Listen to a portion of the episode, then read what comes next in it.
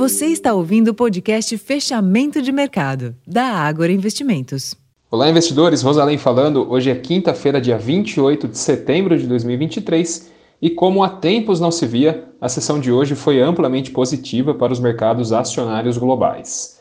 Nos Estados Unidos, o avanço abaixo do esperado do PIB do segundo trimestre de 2023 e do número de pedidos de auxílio-desemprego, que por sua vez sinaliza a resiliência do mercado de trabalho, deram sinais divergentes sobre a força da economia, o que acabou trazendo volatilidade aos retornos dos, dos juros dos treasuries, mas não impediu o encerramento em queda na sessão de hoje, finalmente. Segundo ferramentas de monitoramento de mercado, a leitura desses indicadores não mudaram radicalmente as apostas do mercado e a probabilidade de manutenção dos juros pelo Fed em novembro aumentou apenas marginalmente.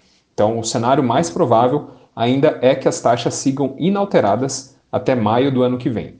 Nos mercados, o dólar realizou lucros antes cesta de moedas fortes após seis sessões de valorização, enquanto os índices de Nova York e da Europa fecharam um dia majoritariamente no campo positivo. No velho continente, tanto a inflação ao consumidor da Alemanha, que caiu um pouco além do esperado, como o índice de sentimento econômico da zona do euro, que recuou menos do que o esperado, apoiaram essa melhora relativa também na percepção de risco por lá.